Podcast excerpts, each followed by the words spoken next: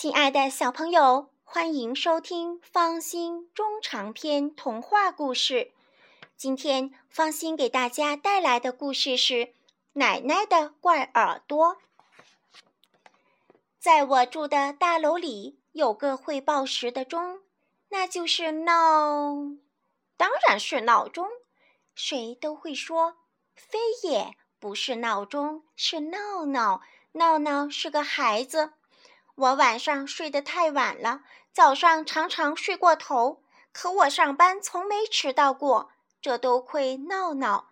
每天早晨总是闹闹的闹声把我闹醒，先是咚咚咚的下楼脚步声，接着是他从上而下的大叫声。都来不及了，你还要我吃那么烫的粥？不吃！我说不吃，就是不吃。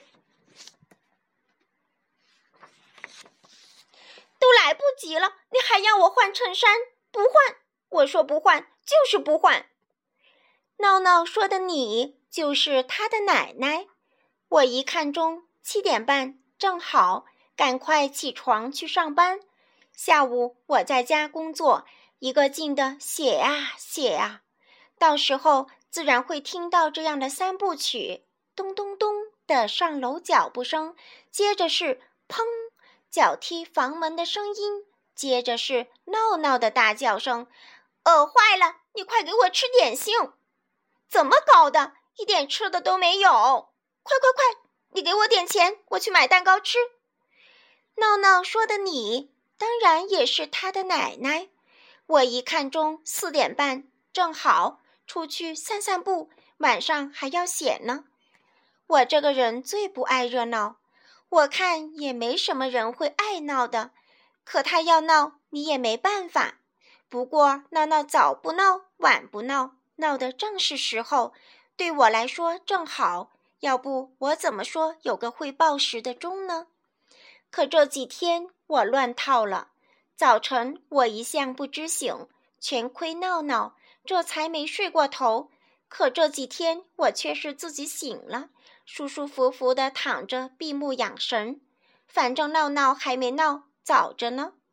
可不对呀，怎么等了好半天还没声音？睁开点眼睛看看，天挺亮了。看看钟，哎呀，不好，都已经八点零六分了。我一咕噜起床，算我有能耐，五分钟就一口气穿好衣服，洗过脸，刷完牙。拎着包出了门，走在街上了。十九分钟来到办公室，正好八点半，就是早饭没顾上吃，空着肚子办公。下午我在家里写啊写的，钟也不看，反正有闹闹的三部曲。可今天怎么了？肚子有点饿了，天也黑了，三部曲却还没开始。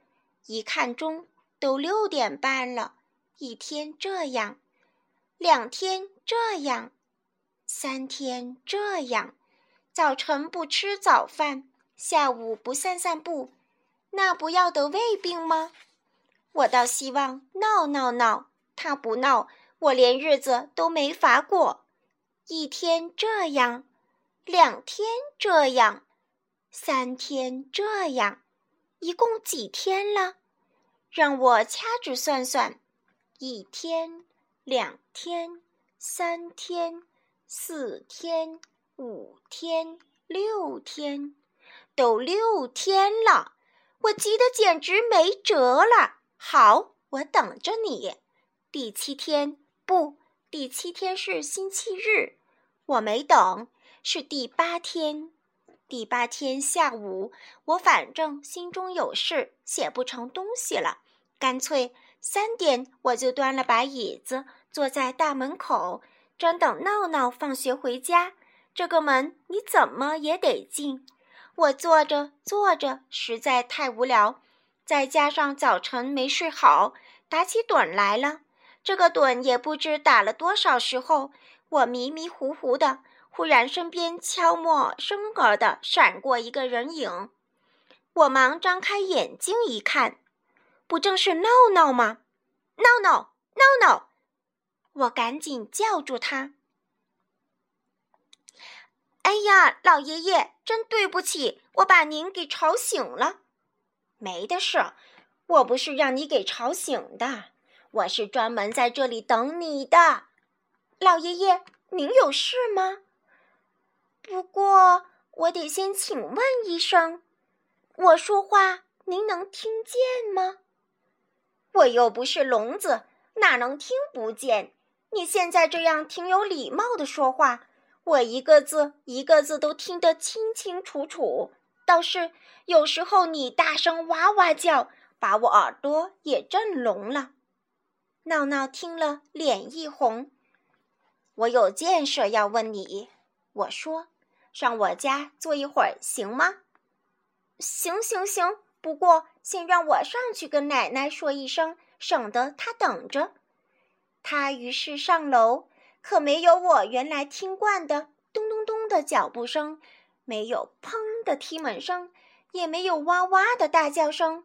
怪不得我听不见他上学放学了。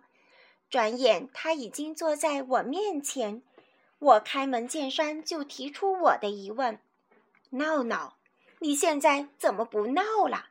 你不闹，倒害得我好苦呀。”闹闹听着。脸一会红一会青，最后哈哈笑了起来。老爷爷，问题都出在我奶奶的耳朵上。你奶奶的耳朵怎么啦？她有一双怪耳朵，有时候听得见，有时候听不见。这叫做耳背，有什么好奇怪的？岁数大了，耳朵就背。连我也开始有这毛病了。不不不，他的耳背与众不同。于是他给我讲了他奶奶那双怪耳朵的故事。话说那天下午，闹闹放学回家，咚咚咚上楼。我早说过了，这是第一部曲。砰的一声踢开了房门。我也说过了，这是第二部曲。把书包往桌子上一扔，哇哇大叫，这样三部曲就全了。饿坏了，饿坏了！你快给我吃！闹闹，这闹声别说整个房间都听见，连整座大楼上三层下三层都听见了。要不我在楼下怎么都听见了？可是他奶奶没听见，他奶奶不在别的地方。偏偏就在房间里，他背着门就坐在那里听收音机。闹闹这么咚咚咚上楼，这么砰的一声踢开房门，这么哇哇大叫，他身子竟然连动也不动，就像没有这些声音似的。几层楼都听见的声音，他就在这声音的发源地，却反而听不见。要不怎么说他耳背呢？也许有人会说，这都因为他脸背着闹闹，耳朵也背着闹闹，所以才听不见。瞧他收音机开得很轻，在放越剧，他倒听见了，而且听得津津有味儿。就因为他耳朵对着收音机的缘故。要是他对着闹闹，耳朵也对着闹闹，那就一定听见了。也不然，这天晚上吃饭。就他和闹闹两个，该是面对面了吧？可他的耳朵还是不灵。闹闹一看桌子上的菜，先就不高兴，怎么能没炒鸡蛋？他早晨就大叫大闹地跟奶奶说过，今天晚上非吃炒鸡蛋不可。于是他筷子一扔，叫起来了：“我要吃炒鸡蛋！我要吃炒鸡蛋！我要吃炒鸡蛋！”奶奶也停下筷子。用眼睛盯住他的嘴看，真是的，干嘛用眼睛看呢？用耳朵听才对。他觉得很奇怪，轻轻地说：“你的嘴像大头鱼那样一张一张的，干什么？”闹闹叫得更响了：“我要吃炒鸡蛋！我要吃炒鸡蛋！”奶奶从惊奇到着急。怎么啦？脸这么红，都发紫了，别是生病了吧？发烧了没有？他连忙站起身子，过来摸闹闹的脑门，倒没发烧。可你的模样怎么这样可怕呀？闹闹一个劲的叫：“我要吃炒鸡蛋！我要吃炒鸡蛋！我要吃！”他嗓子也叫哑了，不知怎么搞的，眼泪就扑簌簌的往下流下来。他这是气呀！奶奶戴上老花镜，仔细的看闹闹，照说应该听，看了半天，于是得出结论：我总算弄明白了，你这是牙疼。嘴一张一张，声音也叫不出，疼的眼泪都流下来了。真是的，牙疼不是病，疼死没人问。让我来看看你哪颗牙疼呀？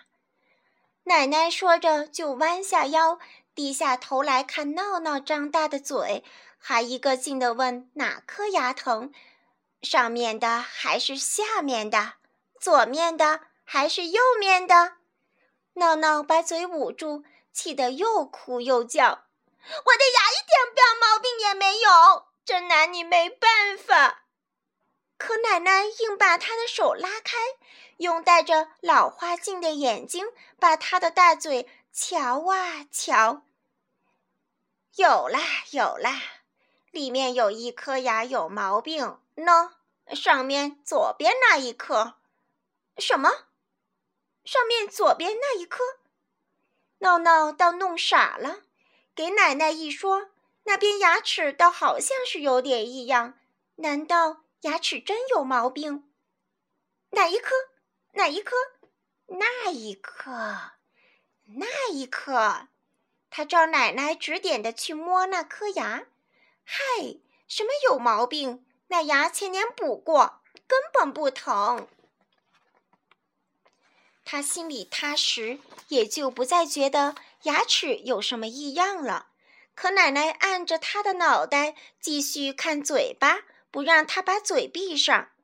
哎呦哎呦，我受不了了！我的妈呀！不对了，瞧你受不了了。奶奶这句话倒不是她听了闹闹的话说的，因为。她根本就听不见，她是看着闹闹的难受表情说的。哎，看也没用，得上牙科诊所去。可这回牙科诊所都关门了。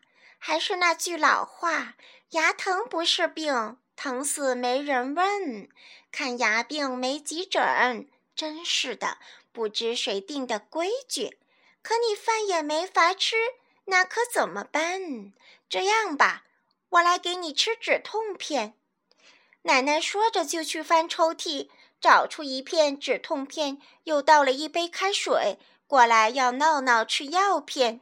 闹闹给折腾的力气也没有了，只好讨饶：“奶奶，奶奶，我谢谢您了。”奶奶忙说：“好啦，好啦，你说话了，谢我干嘛？”自己人不用谢，快吃药！你吃了药，牙就不疼了。且慢，闹闹这句话，奶奶是真听见了。她半天听不见，这回怎么又听见了呢？闹闹一上来不说了吗？奶奶的耳朵怪，要不听见半天听不见，要听见一听就听见了。可这话。他又是怎么听见的呢？闹闹有气无力的低声说：“奶奶，我的牙实实在在不疼。”哦，你的牙不疼啦？那好，就不用吃药了，还是吃饭吧。这句话奶奶也听见了，可闹闹想了想，太冤了，刚才白白叫了一通，折腾了一番。结果炒鸡蛋还是没吃上，不行，不能白叫，也不能白折腾。再说气也缓过来了，精力也有了，于是他指着嘴大叫：“我要吃炒鸡蛋！我要吃炒鸡蛋！我要吃！”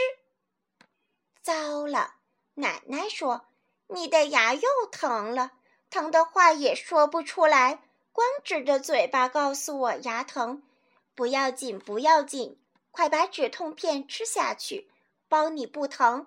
明儿一早上牙科诊所去看病。闹闹的奶话，奶奶又听不见了。